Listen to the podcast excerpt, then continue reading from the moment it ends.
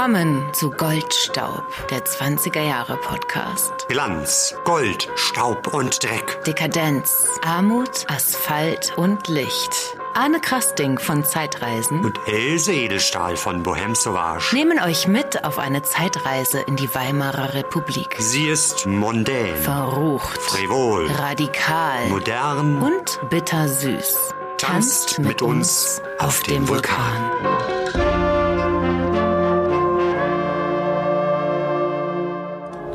komm auch du Küss nach Mama. Peru zum süßen Rendezvous. Küss mir doch jetzt einfach mal. Gib deiner Lust und deiner Sehnsucht Nein, was los? Bist doch jetzt jemand ganz anderes. Also sei mal was ganz anderes. Hier lacht dir Freude, Glück und Sonnenschein. Im herrlichen Peru, Ja, du wirst hier für immer selig sein. Im sündigen Peru. Auch du. Auch du. Oder du. Das waren die Stimmen von Liv Lisa Fries und Caro Kult in den Rollen von Charlotte Ritter und Vera Lohmann in der Serie Babylon Berlin. Und das ist das Thema unserer heutigen Sonderedition. Babylon Berlin, am Sonntag ist es soweit. Im, Im ersten. ersten. startet sie nach langer, langer Wartezeit für viele endlich die Staffel 3. Und äh, wir haben sie ja schon vor geraumer Zeit gesehen. Das war im Dezember 2019. Ja, im Dezember war die Premiere, wo wir beide waren, im Zoopalast. Große Premiere, roter Teppich, Mit- viele mit Schauspieler, alle Party. Schauspieler und Ja. Party mit wildem Tanz und äh, viel, viel Spaß auf jeden Fall. In einer fantastischen Location in Berlin, der alten Ja, Bollemeierei. In der Bollemeierei. Und da haben wir ja bei der, bei der Premiere die ersten beiden Folgen sehen können. Genau. Und äh, dann nachher dann auf Sky natürlich dann der ganze Rest von.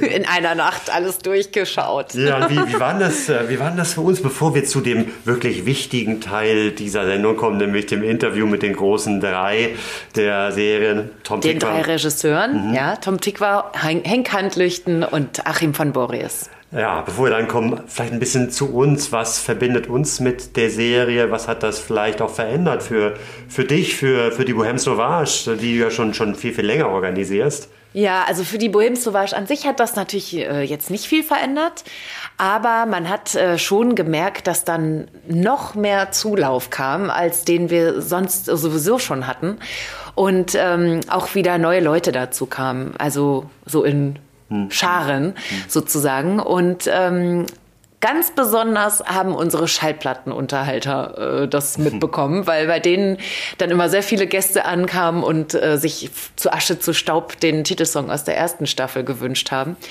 Und die hatten dann, glaube ich, zwischendurch sogar schon so ein Schild, wo drauf stand, irgendwelche Informationen zu dem Lied und wann das gespielt wird. Und ähm, schlauerweise wurde dann gesagt, ja, ja, das wird gespielt, so gegen vier oder fünf, also eher gegen Ende der Veranstaltung. Damit, damit noch mehr Absinth äh, konsumiert wird. Ja, oder man konnte so auf den Höhepunkt zutreiben sozusagen. Und eine ganz besonders tolle, ähm, äh, also Veranstaltung erinnere ich mich im Meistersaal. Da waren auch einige Schauspieler und Regisseure, also ein Regisseur aus der Serie da dabei vor Ort. Und dann kam tatsächlich dieser Song und alle haben wirklich ganz wild abgefeiert dazu und Hände hoch und so ein bisschen Also die Choreografie tatsächlich so ein bisschen durch Ja, wie, wie ja, der, der, genau.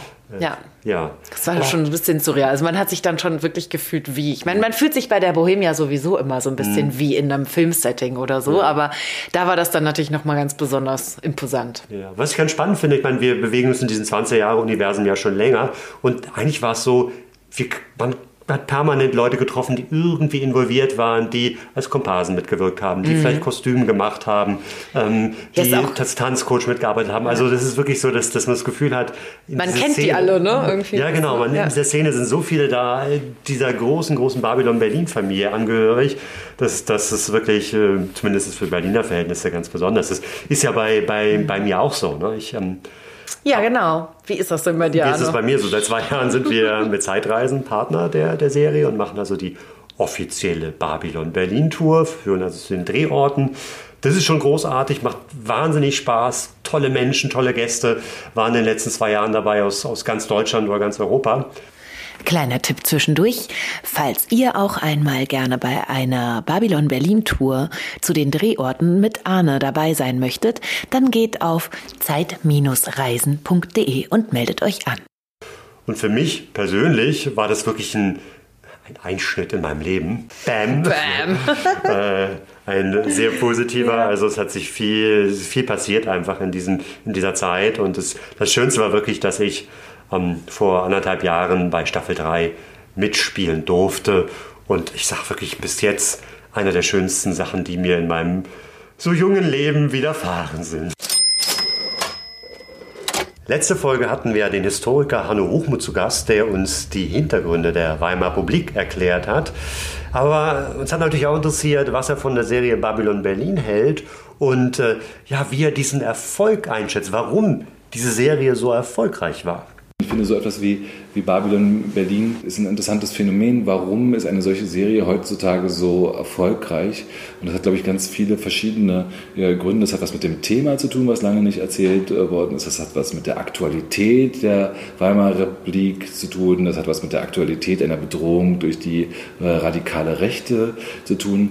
Das hat aber auch was mit modernen medialen Formen zu tun. Das ist also einfach eine solche Serie, die so episch erzählt wird, auch unseren heutigen Sehgewohnheiten von den amerikanischen Serien und so weiter entspricht. Es hat aber auch viel mit dem Mythos von Berlin als Babylon der Moderne zu tun, was hier in dieser Serie aufgegriffen wird. Das war damals übrigens schon so. Berlin ist auch in den 20er Jahren schon ständig mit Babylon verglichen worden. Alfred Deblin sprach von Berlin als der großen Hure Babylon. Ja, so etwas wie dieses Karstadt am Hermannplatz, das heute in aller Munde ist, sieht aus wie ein babylonisches Ziggurat und so weiter. Also dieses Babylon ist ständig präsent. Es gibt also sehr, sehr viele verschiedene gute Gründe, sich als Historiker mit Babylon Berlin zu beschäftigen. Und sich auch zu freuen über eine tolle Serie, oder? Sich auch zu freuen über eine tolle Serie, wobei ich dann natürlich vor allen Dingen auch in die Rolle des äh, Fernsehzuschauers äh, so mhm. reinschlüpfe.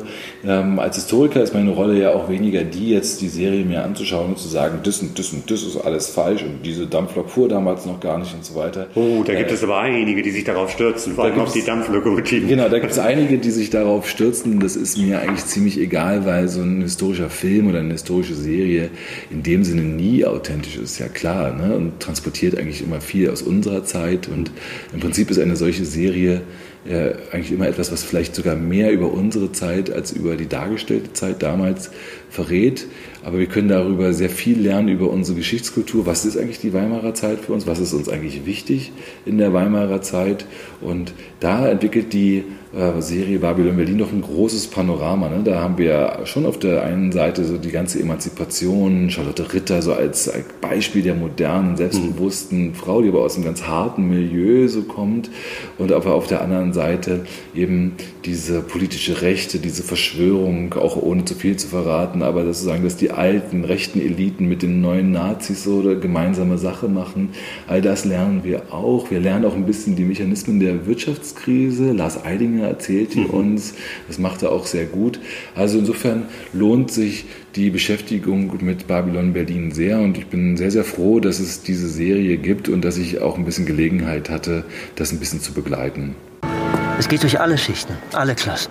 Aber der alles entscheidende Punkt ist, fast jeder dieser Anleger, ob Schlachter oder Polizeibeamter, hat weit über seine Vermögensverhältnisse investiert. Das heißt, niemand kann das eingesetzte Kapital selbst decken? Nein. Die meisten von ihnen haben sogar ein Vielfaches dessen eingesetzt, was sie in ihrem ganzen Leben verdienen werden, weil sie davon überzeugt sind oder überzeugt wurden, dass sie ein Vielfaches des Geliehenen als Rendite erhalten werden. Es ist aber witzig in dem Ausmaß. Sie können verstehen, wie verstörend diese Nachforschungen für mich waren. Das wird alles implodieren. Was meinen Sie? Die Kurse, die werden wieder fallen. Die Steigerungen sind disproportional schon jetzt. Aber ich fürchte, es wird noch eine Weile so weitergehen, bis das Ganze wie ein Kartenhaus in sich zusammenfällt. Das war der von Hanno erwähnte Lars Eidinger in der Rolle des Alfred Nüssen, wie er sich in der Limousine über die wirtschaftliche Lage unterhält. Und er ist eigentlich in der ganzen Serie der Einzige, der die Krise so richtig vorhersieht und dann auch damit kalkuliert.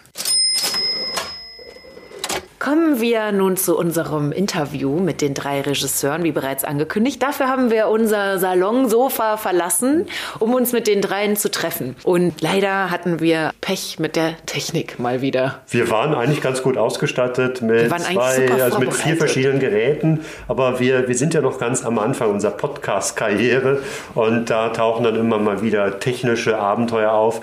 Und mich hat es ein bisschen beruhigt, dass nachher ähm, einer der Presseverantwortlichen sagte, dass das auch wirklich den Vollprofis passiert, beziehungsweise einer immer wieder mit so einem alten, so einem uralten Walkman-Gerät kommt, weil er sagt, die ganze neue Technik, das funktioniert nicht. Der gute alte Unzuverlässig. ist halt wirklich noch die beste Quelle. Aber gut, ja. genau. Aber ich hoffe, dass die Inhalte rüberkommen und äh, ja, jetzt steigen wir mal ein. Wo steht ihr denn gerade so aktuell? Also ähm, ist ja eine schwierige Situation gerade. Staffel 3 kommt jetzt. Wie ist mit Staffel 4? Habt ihr gut gearbeitet die letzten Monate? Ja, kann man sagen. Also, also ich schon. Ja. Wir haben äh, Ende August zwölf Drehbücher abgegeben und ähm, haben noch zwei Co-Autorinnen dazugeholt dieses Mal und äh, sonst hätten wir das vielleicht auch nicht in der Zeit geschafft und Genau, die müssen wir jetzt äh, kalkulieren und äh, analysieren und verteilen. Das haben wir schon getan und sollen dann bis Dezember nochmal überarbeitet werden. Und eigentlich ist der Plan nächstes Jahr im März zu drehen. Ja, das war eine tolle News gleich am Anfang unseres Interviews, dass eben die Drehbücher schon fertig geschrieben sind. Wenn wir als ja, Fans von Babylon Berlin Glück haben, geht es im März dann tatsächlich los mit den Dreharbeiten. Aber momentan weiß man dann sowieso nicht, wie es unter den Umständen so sein wird. Uns geht es heute aber erstmal um die Staffel 3 und Heng Handlöchten wird erstmal erklären, wie das historische Setting der Serie ist, wo wir uns dort zeitlich bewegen. Wir haben ja die Geschichte angefangen 1929 im Frühling und jetzt sind wir bei der dritten Staffel im Herbst, im Oktober 1929. Wenn es nach uns gegangen wäre, wären wir auch gerne schon etwas weiter gewesen, aber das geht nicht, weil äh, im Oktober 29 zwei sehr wichtige Sachen passiert sind äh, für die Weimarer Republik oder für die Geschichte der Weimarer Republik, nämlich äh, der Tod von Gustav Stresemann, der sozusagen so das leuchtende, weltoffene äh, Bild eines Politikers war. Der starb äh, am Anfang Oktober. Und Ende Oktober gab es den, den Börsencrash, zuerst in New York und dann eigentlich weltweit. Und das waren natürlich zwei äh, Ereignisse, die wir nicht auslassen konnten. Und äh, also und drum drumherum haben wir natürlich weiter unsere Geschichten äh, gesponnen, äh, auch auf der Grundlage von ähm, von dem Roman von Volker Kutscher, Der stumme Tod. Aber wir haben, äh, also wir gucken da jetzt nicht irgendwie, was jetzt hier heute irgendwie sich gerade so, äh, so weiter ergibt, sondern wir gucken eben sehr genau auf die Zeit, die wir uns vorgenommen haben zu erzählen. Es gibt immer wieder Momente, wo mein Historikerarme so kleine rote Bäckchen vor Freude bekommt, wenn, wenn ihr so bestimmte Sachen mit reinmischt. Der, der Sklarik-Skandal, so ein ganz kleines Detail in der ersten Staffel. Und, und jetzt äh, Hans Litten finde ich großartig, dass er die Figuren mit reinnimmt wo habt ihr euer Wissen her? Wo nehmt ihr die Quellen her? Ich habe keinen historischen Berater irgendwie bei den Credits gesehen. Seid das alles ihr? Ja, ja, nee, wir haben keinen historischen Berater. Nein, also nein, es ist eigentlich, also in meinem Fall ist es irgendwie eine ähm, eigentlich schon lebenslange äh, Begeisterung für diese Zeit oder eine große Neugier äh, für die Zeit und auch also ähm, natürlich für die Literatur und für den Film und für die Musik der Zeit, aber eben auch daraus streuend äh, überhaupt auch für die Historie, politischen Zusammenhänge und so. Es gibt ja alles sehr es gibt ja wahnsinnig viele Quellen äh, in dieser Zeit, ja, weil die Leute halt irgendwie sehr viel geschrieben haben. Und äh, also alle möglichen Zeugnisse, Tagebücher, ähm, äh, Gerichtsreportagen und so weiter und so fort. Also alles, was man sich nur überlegen kann, gibt's. Und ähm, eigentlich ist es so, dass äh, wir, ich muss mich korrigieren, wenn das nicht so ist, aber ähm, weil wir eigentlich unsere Geschichte fortschreiben und in bestimmte Situationen kommen und dann uns überlegen, gibt es denn Figuren, die, äh, die tatsächlich in diesen Situationen äh, auftauchen würden, also zeitgeschichtliche Figuren. Und manchmal nennen wir sie dann auch tatsächlich so, wie sie heißen, und manchmal nicht. Hm. Und warum das manchmal so ist und manchmal so, ist äh, ein bisschen rätselhaft. naja, manchmal braucht man eine gewisse Freiheit, um eine Figur zu erzählen. Ähm, bei Hans Litten oder auch Willy Trollmann, also Figuren der Zeitgeschichte, die später NS-Opfer wurden, bestialisch äh, äh, ums Leben kamen, alle beide und vor denen will man sich auf eine Art ähm, verneigen. Aber der taucht ganz kurz in der dritten Staffel trotzdem auf. Ähm, ähm, und andere, wie die Figur von Horst Wessel, verklausuliert man dann vielleicht, weil er ja schon in den ersten Staffeln aufgetaucht ist, ohne dass man es wusste. Ja, das hat natürlich auch immer damit zu tun, wen will man ein Denkmal setzen. Ja? Ja, ja, Mit Hans Litten will man halt ein Denkmal setzen. Horst Wessel nicht. Horst Wessel halt nicht. Wobei ich finde, der kommt ganz gut weg Ganz gut bei weg. euch. Ja. So. Naja, Er hatte zumindest nicht seinen eigenen Namen. Er hat Ja. einen anderen Namen gegeben, weil man tatsächlich nicht Interesse daran hat, da irgendeinen Mythos weiter zu bewegen. Aber er war natürlich an so ein paar Schnittstellen eine maßgebliche Person. Also gar nicht so sehr die Person selbst, sondern auch was aus ihm gemacht wurde. Ein kurzer Einschub für all die, die vielleicht nicht mehr alle Details der Serie auf dem Schirm haben. In Babylon Berlin gibt es die Figur des Horst Kessel und der ist angelehnt an Horst Wessel, spielt also auch einen jungen Nationalsozialisten. Und Horst Wessel, der historische Horst Wessel, wurde 1930 ermordet von einem KPD-Mitglied und ist ja dann der große Märtyrer der nationalsozialistischen Bewegung geworden. Ja, es gab so einen richtigen quasi Personenkult um ihn, weil der war auch noch sehr jung, 23 oder sowas, glaube ich, ne, als er ermordet wurde.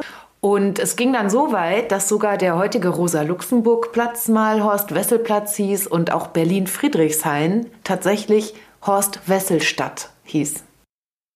Also für uns war das interessant, also gerade so eine Figur zu nehmen, ähm, jemanden, den, den, der historisch verbirgt, äh, also eher als Unsympath wahrscheinlich abgespeichert ist äh, und trotzdem so einer Figur nachzugehen und ähm, dann doch eben auch den Menschen zu erzählen, der da einfach auch durch so ein Leben läuft und der auch seine komischen Sehnsüchte hat und seine, seine ganz private Welt und der auch vielleicht in einer gewissen Naivität, die auch für uns unheimlich wichtig ist zu erzählen, in, diesem, in dieser Vorlaufzeit zur, zum Nationalsozialismus, dass, dass ähm, in, in der Bewegung selber noch auch, auch ganz viele auch ganz viel Hoffnung steckte und, und, und, und wahnsinnig viel Sehnsüchte rein äh, projiziert wurden. Dass, dass da starker Zusammenhalt geschaffen wurde durch ähm, diese Hoffnungsbilder, die verbunden wurden. Und das muss man ja erzählen, sonst wenn das alles schon dämonisiert wird, bevor es überhaupt da ist, dann ähm, entbehrt das ja jeder Logik, warum es überhaupt in irgendeiner Weise anziehend gewesen ist. Ja, also mir ist es einfach interessanter, glaube ich, äh, diese Seite zu beleuchten von ihm, die ja da war. Er hat sich ja in diese Prostituierte da verliebt und war eigentlich auf dem Weg weg von der SA, weil ihn das doch dann mehr interessiert hat, ähm, als, äh, als ihn da jetzt mit seiner komischen Kapelle oder wie das hieß, seinem Spielmannszug äh, provozieren, durch Friedrichshain laufen zu sehen und, und Kommunisten schlagen oder in, in, in und so weiter. Eine wichtige Szene da ist sicher auch die Verführung von Mo Moritzrath, ja, also die, der Jungen, also dieses, äh, diese Idee in diese nächste Generation, denn das ist ja die Generation, die dann so 29, 16, 17 ist, die dann volle Lotte loslegen wird in ein paar Jahren, ja. Wir haben auch noch ein paar persönlichere Fragen, nicht so sehr zur Serie. Und zwar einmal, ähm, wenn ihr jetzt, wahrscheinlich werdet ihr bis an euer Lebensende Babylon Berlin drin, aber falls nicht, was würdet ihr dann, welchen Roman würdet ihr dann gerne verfilmen aus den 20ern? Aus den 20ern? Ja. Oder halt aus der Zeit der Weimarer Republik. Also ich auf gar keinen mehr. Ich möchte überhaupt nie mehr in meinem ganzen Leben in die 20er Jahre gehen, weil das ist, also für mich lebensabendfüllend abgedeckt, das Thema. Ich glaube, es gibt doch wirklich noch ein paar andere Epochen, die Interesse wecken könnten in meinem Leben. Für mich ist es nicht so. Ich kann da eigentlich immer weiter äh, mich äh, drin aufhalten. Ähm, ob es jetzt irgendwie eine Romanverfilmung sein, das weiß ich gar nicht. Also das, äh, das ist jetzt nicht irgendwas, was, was mich jetzt so anspringt und sagt, irgendwie, das muss jetzt unbedingt noch sein. Ähm, aber äh, die, die Zeit finde ich äh, weiterhin total faszinierend. Also von mir aus, ich kann da immer bleiben. Wir sind ja auch schon ziemlich lange dabei. Ja, Ich lese gerade Käsebier erobert den Ah. Kurfürstendamm. Ähm, ich habe das irgendwie nie so richtig gelesen, obwohl ich seit 20 Jahren bei mir habe. Und jetzt lese ich es, weil ich äh, immer dachte, es geht um diesen Sänger. Nein, geht's nicht. Es ist ein Gesellschaftsroman. Und er ist ja so großartig und es macht so Spaß und das ist so eine Inspirationsquelle, also schon wieder für die, für, äh, die Dreharbeiten und für alles. Also ähm, ja, den verfilme ich gleich mit. Aber in Babylon. Ähm, hat jemand von euch ein persönliches Accessoire, ein Möbelstück oder irgendeine spezielle Geschichte mit den Eltern, Großeltern, Urgroßeltern, die euch so ganz direkt verbinden mit der Zeit? Alles Mögliche, ja, voll. Meine, meine Wohnung ist voll davon. Äh, ja. Okay, das ganz Persönlichste ist hier das große Bild des Sorokins, ähm, was äh, in Wirklichkeit äh, um äh, sieben Nachkommen äh, bereinigt, nämlich alle weiblichen, und etwas verändert äh, mein Ur-Ur-Ur-Urgroßvater zeigt ähm, und äh, bei mir zu Hause hängt, ja. Der, der, Witz an dem Bild war genau wie in der Serie, es ist ja kein Spoiler mehr, ist ja am Ende der Staffel 2, ähm, dass das Mädchen im von dem wir denken, es ist diese Rockener im Taufkleid ähm, ein Junge ist. Ja. Und ähm, so war das auch bei diesem Bild. Nein, aber es gibt äh, tausend Sachen von ähm, dem alten Zylinder, den ich noch habe, von meinem Großvater. Also meine Großmuttergeneration ist wirklich genau die Generation. Also genau ja, die. Also meine, meine, meine, Oma ist 1901 geboren. Ne? Sechs bei mir. Genau, also unsere Omas alle. Und ähm, ähm, die hatte auch, das war auch, da sind die Männer alle dann gestorben später und dann war das so ein Frauenhaushalt, in dem meine Mutter aufgewachsen ist. Und von, von meiner Großmutter habe ich wirklich starke Erinnerungen. Die hat mir auch viel erzählt, auch ihre Schwester hat mir viel erzählt, mir ganz viel über das Kino erzählt aus der Zeit. Ähm, wie, wie, wie elementar das fürs Leben war, dass man wirklich jeden Tag ins Kino gegangen. Also ganz viele Leute, also natürlich auch immer kamen ja auch Nachrichten dann da und es kostete halt einen Groschen oder weniger. Das konnte, also mein Kino war so billig, man, das war sogar, also, und es war warm, manchmal Winter einfach zum Aufwärmen. Ich habe so immer, also neidvoll noch daran gedacht, wie, wie schön es war, dass das Kino sehr, so sehr Teil des Alltags war. Aber ich habe keine Gegenstände mehr. Ich auch nicht. Ähm, aber also was, was mich ähm, sehr verbindet mit der ähm, Generation meiner Großmutter, mit meiner Großmutter sind die Sprüche ähm, also für jede Lebenslage ein Spruch. ja. also Liebeskummer, auch du, also weiß ich noch genau, da war ich so 15, erste Liebeskummer, meine Oma guckt mich so an, fragt natürlich nicht, wie geht's dir oder so, oh Gott oder sowas, sondern sagt einfach, ähm, äh, ach, ist nicht schlimm, äh, gib mir nur eine Handvoll, gib ein ganzes Land voll. Und damit hatte sich das. Also, also das war es dann auch. Und dann konnte man auch nicht mehr miese Petrich aus der Wäsche gucken irgendwie. Das war dann damit vorbei. Und äh, äh, das, äh, das, äh, da denke ich dann eben auch an Charlotte oder überhaupt an viele Figuren. Also dieses Nicht-Introspektive, was glaube ich auch für die Zuschauer ziemlich erfrischend ist. Außer ähm, Alfred Nissen, der unglaublich leidet äh, und, äh, und sich selbst irgendwie äh, durchforstet, gibt es das ja alles nicht. Ja? Die Leute können überhaupt nicht miteinander reden, die haben gar keine, gar keine Sprache für die Gefühle und so. Und das ist eben auch mal echt ganz schön, weil, also es ist auch sehr filmisch, weil die handeln eben. Ja? Und, äh, und sagen nicht, wie schlimm wie schlecht es geht. Der, der falscheste Dialogsatz wäre bei Babel und Berlin, wie geht's dir? Mhm. Ja, ja, absolut. Meine Großmutter ist, ist, äh, oder Großtante, mit der ich aufgewachsen bin, ist 1906 geboren.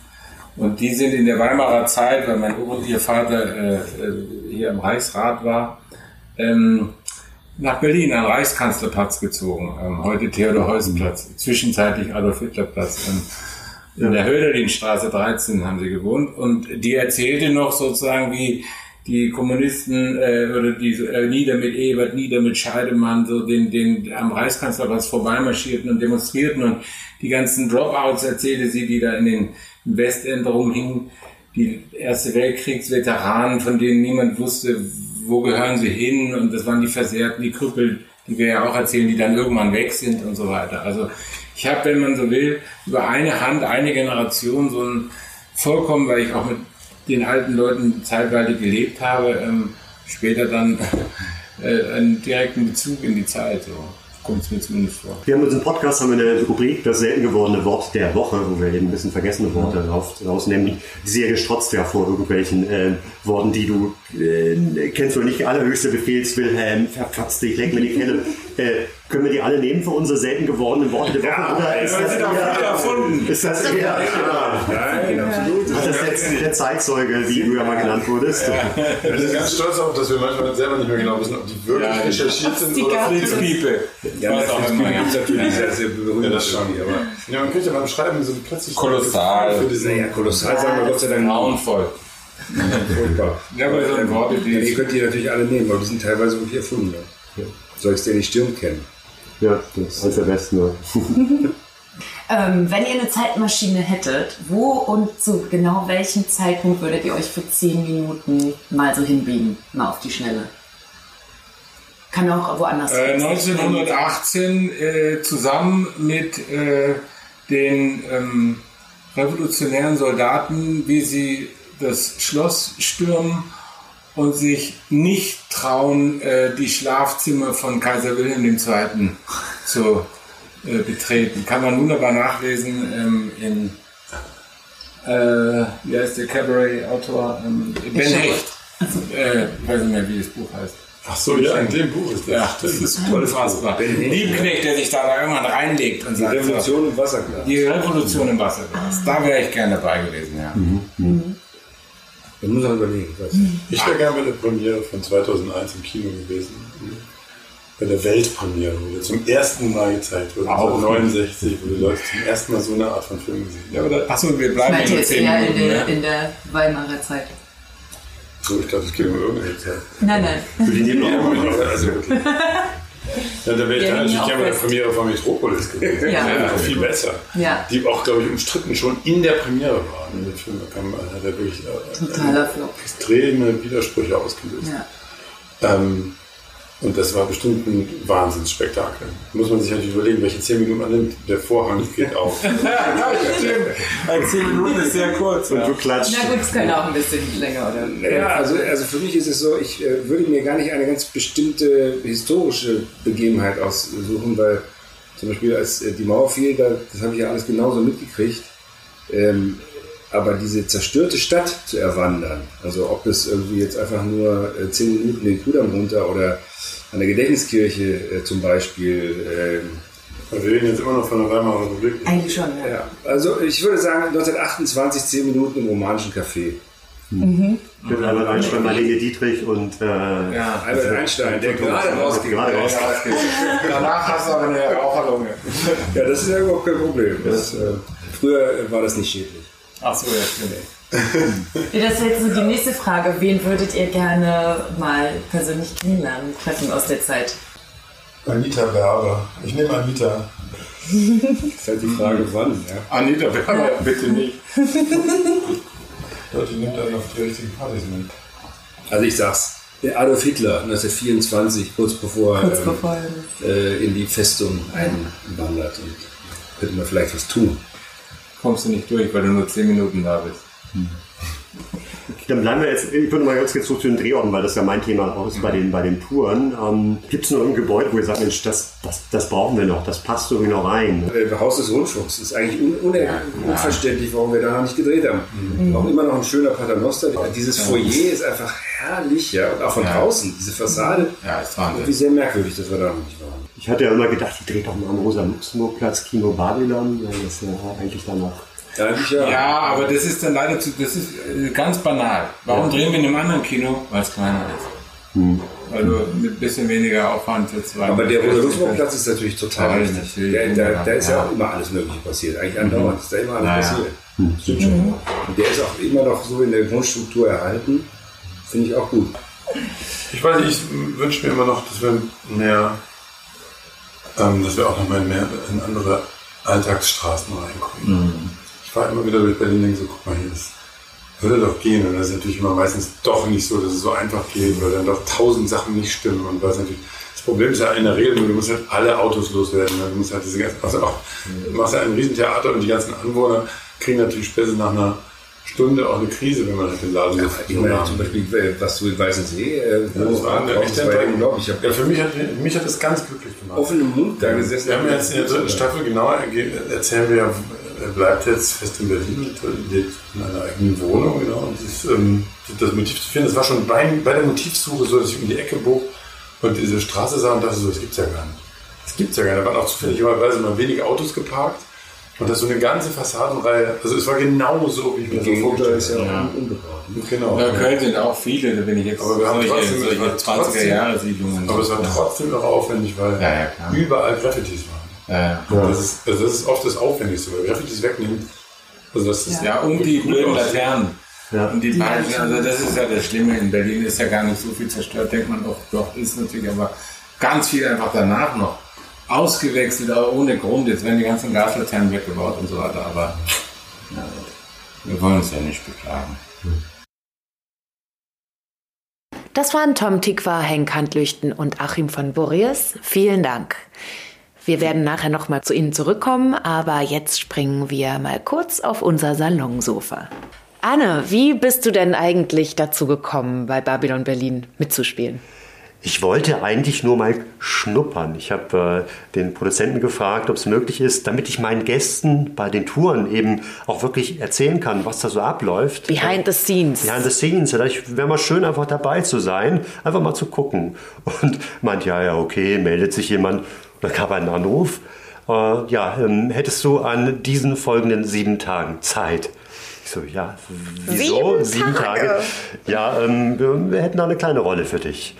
Ähm, müsstest du mal vorbeikommen zum Casting, denn vielleicht gibt es auch eine Sprechrolle. Ich war wahnsinnig aufgeregt, war dann im Headquarter von Babylon Berlin und ich habe es verkackt.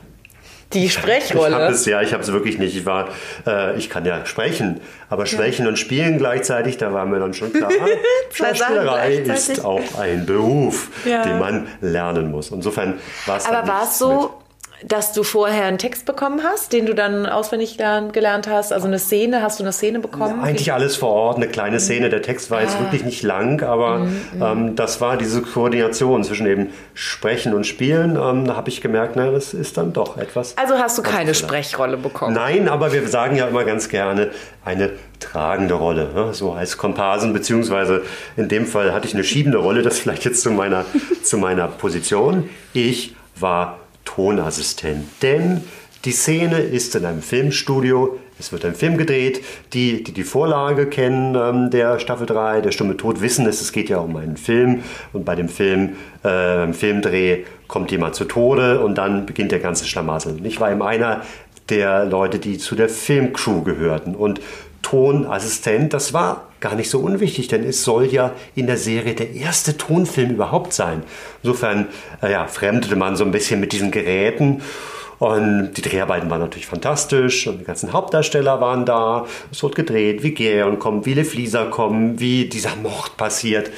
Und dann sollte aber auch die Arbeit der Filmcrew nochmal extra aufgenommen werden. Und das war dann sozusagen mein Moment, wo die Kamera dann äh, zeigen sollte, wie ich diese Tonangel äh, parallel zum Set schieben sollte. Und das Ding wollte nicht. Das Ding hat sich quergestellt. Und ich war wirklich am Verzweifeln, bis dann irgendwann Tom Tick war, mich gewissermaßen erlöst hat und gesagt, so, du kannst es nach vorne und hinten schieben. Das geht dann auch ganz gut. Und äh, ja, dann habe ich tatsächlich eben diesen Moment, diese eine Sekunde gehabt, die dann tatsächlich ja auch übrig geblieben sind. Also ich ja, da mich bist du im Großformat zu sehen, auf jeden ich Fall. bin im Großmord zu sehen, Ja. wie ich meine Lippen schürze und dieses Gerät schiebe. Äh, das ist dann meine Second of Fame. Man sieht mich natürlich immer noch mal, oder ich sehe mich äh, immer mal wieder im Hintergrund. Hintergrund, aber wirklich nur ich sehe das. Und dann relativ am Ende kommt der große Moment, wo ich tatsächlich der Hauptdarstellerin das Leben rette. Da werde ich mal nicht mehr zu erzählen, das wäre gespoilert. aber zumindest äh, bekomme ich dann nicht nur eine tragende, sondern eine eine- Lebensrettende Eine Rolle. lebensrettende Rolle. ich hoffe, sie wird es mir danken. Ja. Also es war ein großartiger Spaß und äh, äh, mal gucken. Vielleicht bin ich aber Staffel 4 auch wieder dabei. Wer weiß, wir sind gespannt. Wir sind uns lang verloren gegangen. Wir sind uns fern geworden im Herz. Wir sind ein Schweif des gestrigen Zaubers.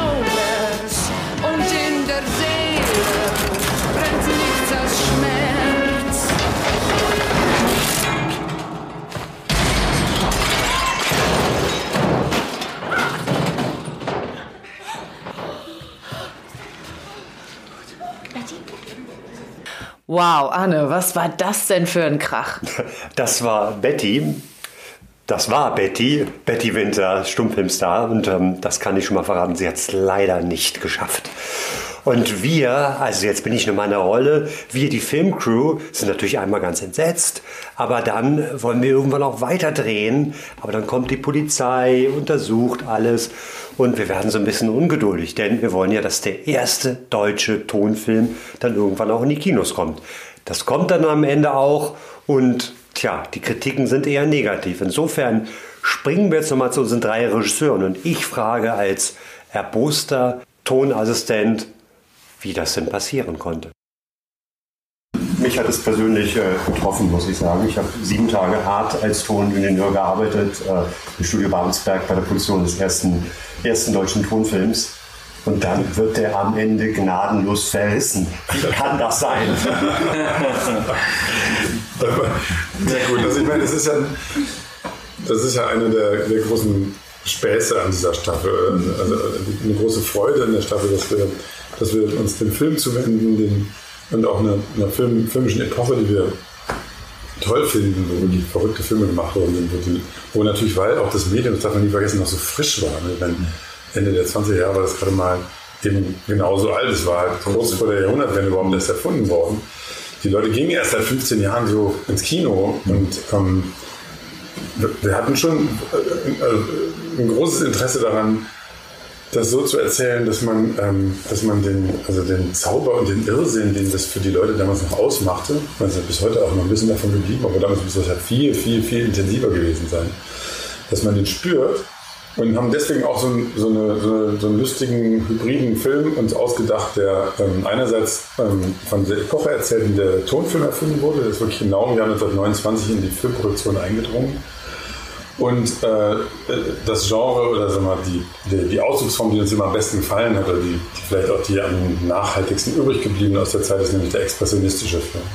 Und so ist ein expressionistisches Musical entstanden, was, äh, was es wahrscheinlich nie gegeben hat. Was wissen wir nicht so genau, ob es das gibt überhaupt. Den Film, den wir da zeigen, gibt es natürlich auch nicht, den haben wir uns ausgedacht. Aber der hat ähm, äh, eben den Vorteil, dass man sowohl mit dieser Tonfilmerfindung spielen kann, als auch natürlich sozusagen den, den, den, den Ursprung dieses äh, sehr bedeutenden Jahrzehnts des Kinos, also das aus Deutschland ja auch Ursprung, also primär kam, äh, so ein bisschen huldigen kann. Gab, gab natürlich übrigens auch eine, ähm, äh, eine Lobeskritik mal, aber dann kam Henk und sagte, nee, so können wir es eigentlich nicht lassen.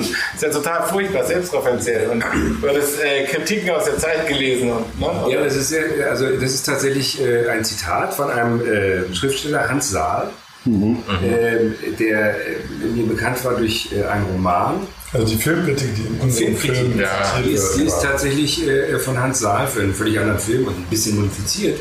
Aber ähm, äh, irgendwann fand ich halt raus, dass er eben sehr, sehr viel als Filmkritiker gearbeitet hat. Und ähm, überhaupt ganz toll. Also Hans Saal muss man lesen.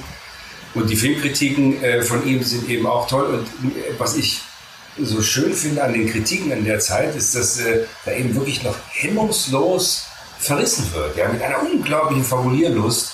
Äh, wohingegen heute eigentlich sich niemand mehr die Mühe macht, man sich auch fragt, was soll das eigentlich? Ja? Wenn, man- wenn man etwas ganz furchtbar findet, ähm, dann muss man sie eigentlich auch nicht so wahnsinnig groß in die Welt reintrompeten, aber das war eben früher anders. Das war ein anderer Grund, irgendwie, warum, ein weiterer Grund, warum man gesagt hat, irgendwie, okay, das, äh, das bringen wir rein. Aber ganz viel eben auch diese, diese besondere Art, irgendwie, wie Sprache benutzt wurde damals. Wir sind uns ja auch nicht ganz sicher, ob das nicht vielleicht eigentlich wirklich ein ganz furchtbarer Film war. Wahrscheinlich. Dämonen der Leidenschaft. Der kommt ja so groß daher und alle sind so begeistert und das ist ja irgendwie, ich glaube, das Naja, ist das ist natürlich auch, ich meine, wenn, wir, wenn der Armenier einer der Hauptproduzenten ist und so, oder?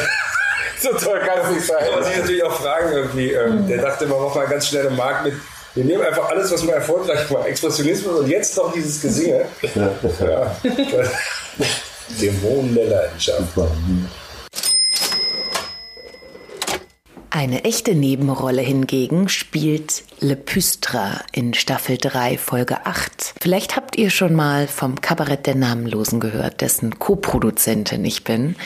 Und Le Püstra ist sozusagen der Mastermind hinterm Kabarett der Namenlosen. Er ist gleichzeitig der Hauptcharakter. Er, sie, schwer zu sagen. Es ist ja Le Püstra, aber die Figur ist eher weiblich. Es ist eigentlich auch egal. Le Püstra ist der Regisseur und auch derjenige, der quasi das ganze Kabarett der Namenlosen erfunden hat. Ich habe da ein bisschen mitgearbeitet dran und wir haben das zusammen auf die Beine gestellt. Er befindet sich gerade in Wien und ich in Berlin, aber dank der allermodernsten Technik konnten wir ein kleines Interview miteinander führen. Ich mit ihm. Und es ist auf Englisch. Er spricht allerdings sehr, sehr deutlich und deshalb haben wir uns dafür entschieden, das auch nicht jetzt äh, alles zu übersetzen, weil es wirklich sehr leicht zu verstehen ist. So, what is your character in the new season? So, my character in Babylon Berlin uh, season three is called Edwina Morel. You don't really find out much about the character during this scene in in episode eight, but yeah, she was called Edwina Morel, which I thought was hilarious. So, the scene basically is Charlotte needs to earn some money for her sister's eye operation, and um, she comes and makes some money by participating in a in a sort of a sexual role play scene. I think set in World War One, and uh, the client is seen uh, for a brief few seconds watching this kind of live sex orgy. So it was quite an intense scene to film, as it was very smoky and the light was very dim. So obviously it looked gorgeous. It was filmed in the Spiegelsaal from uh, Kleschen's Ballhaus, so very beautiful, sumptuous surroundings.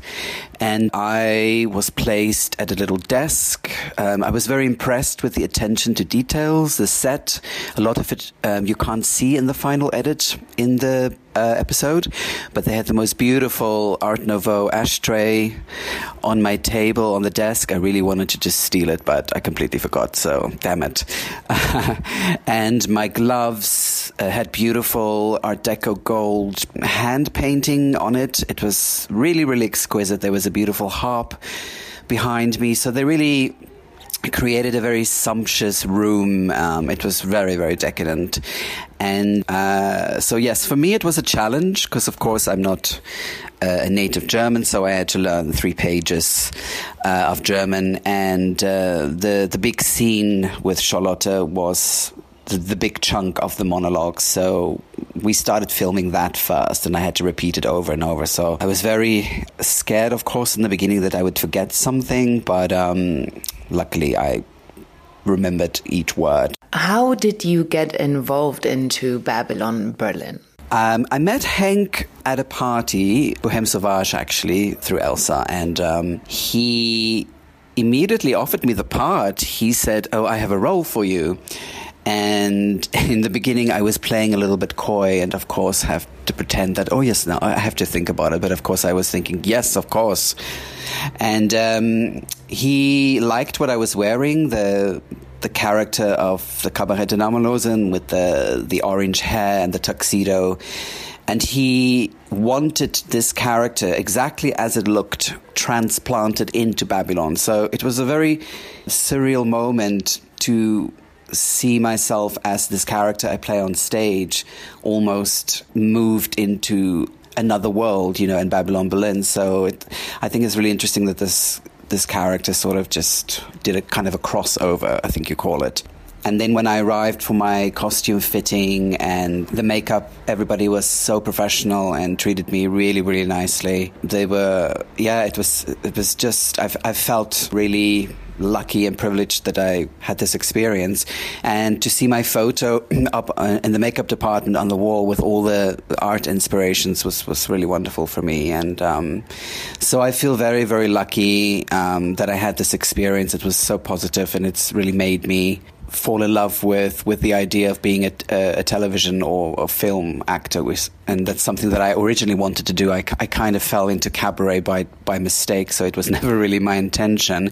But I always wanted to be a film actor, as I I love the medium, and to see how beautifully they filmed the scene and the colors and the cinematography and everything is just gorgeous. They did such a good job.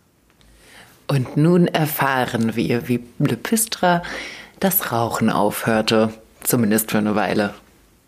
During the the the shoot, um, my character was smoking the whole time. So the whole time I have a lit cigarette, And the first few hours, I was using real cigarettes, and because we, we did so many takes to reset the cameras and, and, and shoot from different angles, as it, it's quite a big scene, and we had all these soldiers come out, so we, we, we really spend a big chunk of the day filming this big scene, the orgy scene. So I had a lady next to me who was in charge of changing my cigarettes the whole time. So every time we would cut, she would replace my cigarette. And at some point, I think inhaling too much smoke because it was the the smoke in the room and of course my cigarette smoke. Um, I became a bit sick, so uh, I got brought some some Coca Cola or some fizzy drink and some sweet things just to kind of make me not pass out. And then they gave me some herbal cigarettes. Um, but uh, yeah, I swore after the end of that filming that I would never ever smoke again. How was working together with the Babylon Berlin team? Uh, working with Hank and with Liv, um, it was uh, I, I, it was just so wonderful. They were both so welcoming and supportive and friendly. And I am really thankful to Hank for giving me this chance and believing in my character and being inspired with what we do with the cabaret on stage. And um, so it really is a wonderful experience. And the team, like, I, I can't stop gushing about them. It's so professional, so friendly. They're all so talented. So, um, yeah, they did a really good job. So I hope everyone enjoys season three. And look out for me in episode eight. And I hope maybe I'll make another cameo in the next one. So who knows? So thank you so much for this. Yeah, thanks to you for sharing your experiences with us. Also, das war Le Püstra vom Kabarett der Namenlosen. Wir werden auch die Website-Adresse einfach nur Kabarett der Namenlosen in einem Wort.de oder .com in unseren Show Notes notieren. Und das Kabarett findet normalerweise in Berlin statt, zweimal im Jahr, momentan natürlich aktuell nicht. Wir hoffen, wieder auf die Bühne zu kommen, Mitte, Ende 2021. Also, stay tuned. Das selten gewordene Wort der Woche. Noblesse. Die Noblesse bedarf eines edlen Gemütes, der Großzügigkeit und Diskretion. Wer über Noblesse verfügt, steht über den Dingen, pflegt Stil und Eleganz, beherrscht die Klaviatur zwischen Nähe und Distanz virtuos und wird vielleicht äußerlich etwas kühl weil es nicht zum persönlichen Stil gehört, das Innerste nach außen zu kehren. Unsere Empfehlung der Woche. Diesmal ist es eine TV-Dokumentation, die wunderbar zu der Serie passt. Es ist im Grunde genommen die Doku zu Babylon Berlin, Staffel 3. Herbst 1929, Schatten über Berlin heißt sie und es geht eben um die historischen Hintergründe der dritten Staffel. Es geht um Personen wie Hugenberg, Goebbels, Stresemann, äh, Marlene Dietrich. Das Ganze sind historische Archivmaterialien, die verknüpft sind mit den Stimmen unterschiedlicher Zeitzeugen. Und das, das Besondere ist, dass diese Zeitzeugen verkörpert werden von den Schauspielern der Serie. Zum Beispiel Benno Fürmann, Godegard Giese, Nina Gummich, Fritzi Haberland und Sebastian Urzendowski. Also in der Mediathek kann man diese Dokumentation sehen. Herbst 1929 Schatten über Berlin. Und im ersten am Sonntag, dem 11. Oktober um 22.30 Uhr. Viel Spaß. Kommen wir zu unserer heutigen Verlosung. Wir haben ein einen grandiosen Preis. Ich, ja. ich habe ihn in der Hand. Er ist schwer. Gold. Er ist Gold und ziemlich dick. dick. Äh, quadratisch. Gibt, quadratisch. Es gibt äh, viel zu gucken, viel zu lesen. Es ist der opulente Bildband zur Staffel 3. Vielleicht erinnert ihr euch zur Staffel 1 und 2 gab es ja schon ein Bildband, das ist sozusagen die Fortsetzung und ähm, gerade frisch äh, rausgekommen. Also wir haben sozusagen jetzt das erste Vom Exemplar 2001 Verlag. Vom 2001 ja. Verlag, herausgegeben von Michael Töteberg. Und ähm, ich habe übrigens auch ein Kapitel Ich will das dazu. auch haben, das Buch. Ja, du kriegst noch eins. Ich habe übrigens auch ein Kapitel geschrieben. Es sind nur, ich glaube, zwei Seiten zu den Drehorten. Ähm, aber das Buch lohnt sich vor allem wegen dieser fantastischen Fotos. Guck dir das an. Schwarz-Weiß-Fotos von Joachim Ah, Gern und wow. Farbfotos. Der Es ist ein. Traum. Ja.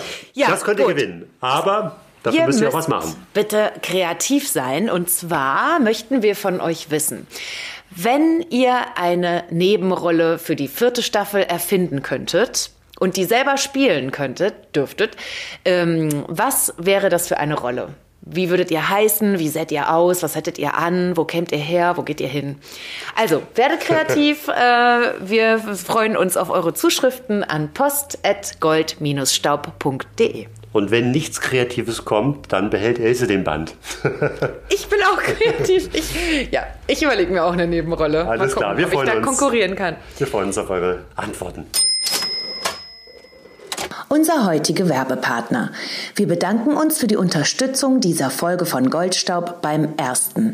Alle Babylon Berlin-Fans aufgepasst. Endlich ist es soweit. Volker Bruch als Kommissar Gerion Rath und Liv Lisa Fries als Kommissaranwärterin Charlotte Ritter kehren auf die Bildschirme zurück. In den zwölf neuen Folgen tauchen sie in die faszinierenden Illusionswelten der Filmindustrie der 1920er Jahre ein, während um sie herum der Wahnsinn herrscht und die Roaring Twenties in all ihren Facetten Lebenshunger und Leidenschaft der Hauptstadt spiegeln. Gleich mit drei Folgen und einer begleitenden Dokumentation startet die dritte Staffel unter der Regie von Henke Handlüchten, Achim von Borries und Tom Tikwa am Sonntag, 11. Oktober um 20.15 Uhr im ersten. Für alle, die es nicht abwarten können, sind die ersten Folgen bereits ab Freitag, 9. Oktober 20.15 Uhr online first in der ARD Mediathek abrufbar und dann ab dem 11. Oktober sogar die komplette neue Staffel sowie die Staffeln 1 und 2.